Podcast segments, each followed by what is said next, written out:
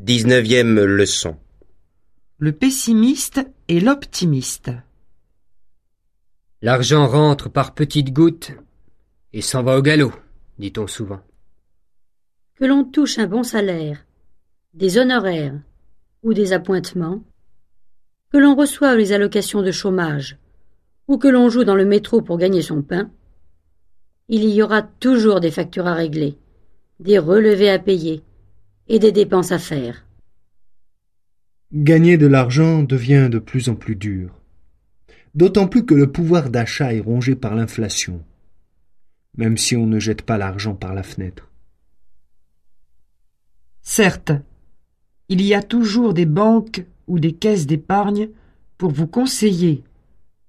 Ou bien, vous pouvez acheter des actions à la bourse. Mais, à la fin, on tire toujours le diable par la queue. Tant pis.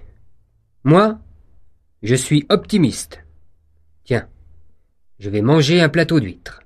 Mais tu es fauché. Avec quoi veux-tu les payer tes huîtres? Eh bien, avec la perle que je trouverai dedans. Salut.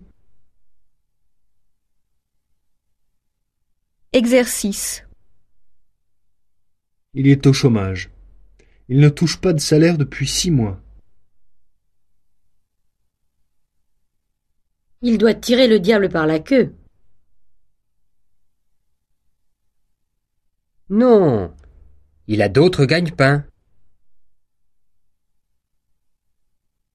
Mais quand même, il ne jette pas l'argent par la fenêtre. Des huîtres? Mais tu es fauché Tant pis. Ce mois va être dur. Il faut régler ses factures et payer le relevé de téléphone.